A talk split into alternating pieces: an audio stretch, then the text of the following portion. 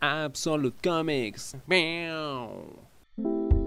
Muchas veces los escritores de cómics tienen temas recurrentes, cosas que siempre vamos a encontrar en ellos.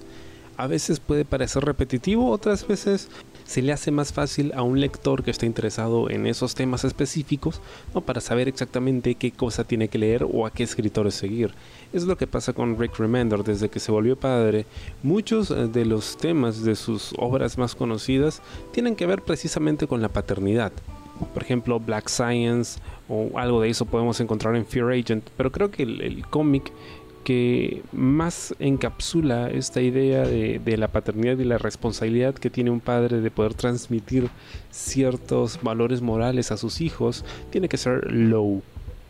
Esta es una obra de ciencia ficción, eh, billones de años en el futuro, donde el Sol ha empezado a expandirse al punto en que la superficie de la Tierra es inhabitable.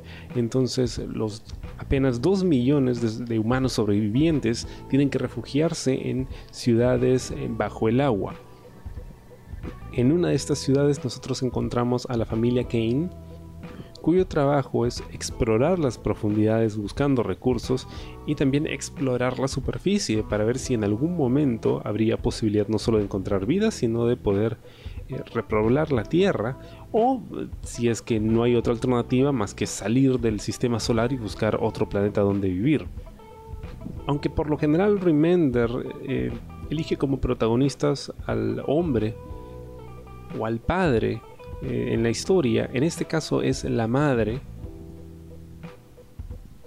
Estelle Kane, que pues se ve enfrentada a la situación en que la ciudad en la que vive se agotan los recursos, eh, su familia se ve dividida por un grupo de piratas submarinos y de pronto se ve la necesidad de recuperar la esperanza y encontrar una forma no solo de reunir a su familia, sino también de salvar lo poco que queda de la civilización humana. Y es precisamente ese el tema de la serie, ¿no? La esperanza, ¿no?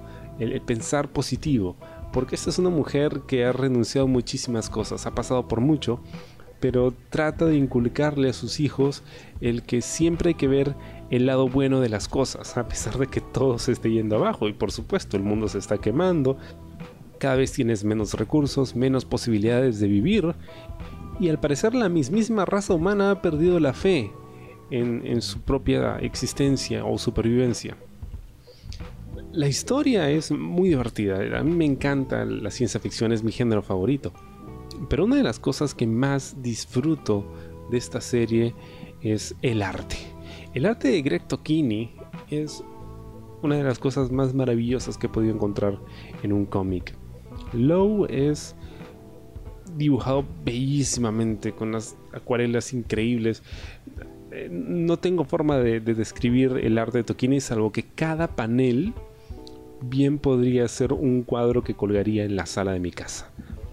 Es cierto que en los primeros números donde Tokini no solo hace el dibujo, bueno, el pintado, sino también la colorización de la serie, el arte es un poco más difícil de descifrar, pero cuando más adelante Dave McKay se encarga de hacer la colorización mientras Tokini se encarga del arte, están en su mejor momento.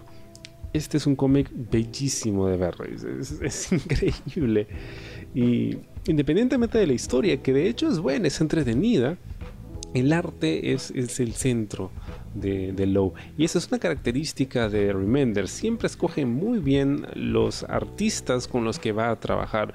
Y en este cómic, pues no pudo haber escogido mejor. De hecho, Tokini ya había trabajado con Remender en The Last Days of American Crime. Y bueno, nuevamente se juntan para contar esta historia subacuática. Hay mucha acción, por supuesto, violencia bastante gráfica, pero hay unos escenarios maravillosos, porque estamos hablando de un mundo subacuático, entonces vas a ver criaturas, eh, paisajes realmente alucinantes. Luego es publicado como casi todo lo que está sacando Remender actualmente por Image Comics. La mejor forma en la que puedes coleccionar este cómic es la edición de lujo Remender Size, que es el tamaño de un Absolute. Estamos hablando de un tomo extra grande con muchísimo material adicional, una excelente calidad de papel y el formato te permite apreciar de la mejor forma el arte de Greg Tokini. También se ha publicado en formato de tapa blanda y lo puedes encontrar en español en formato de tapa blanda publicado por Norma. Este es uno de esos cómics que pues compré sin haber visto demasiado de él, solo porque había sido escrito por Rick Remender y había leído antes Deadly Class Black Science y necesitaba continuar leyendo su trabajo. Así que prácticamente lo compré a ciegas y valió la pena, valió cada centavo. Low no solo es una gran aventura, sino también es una obra visual inconmensurable. Low es un cómic que no puedes dejar de leer.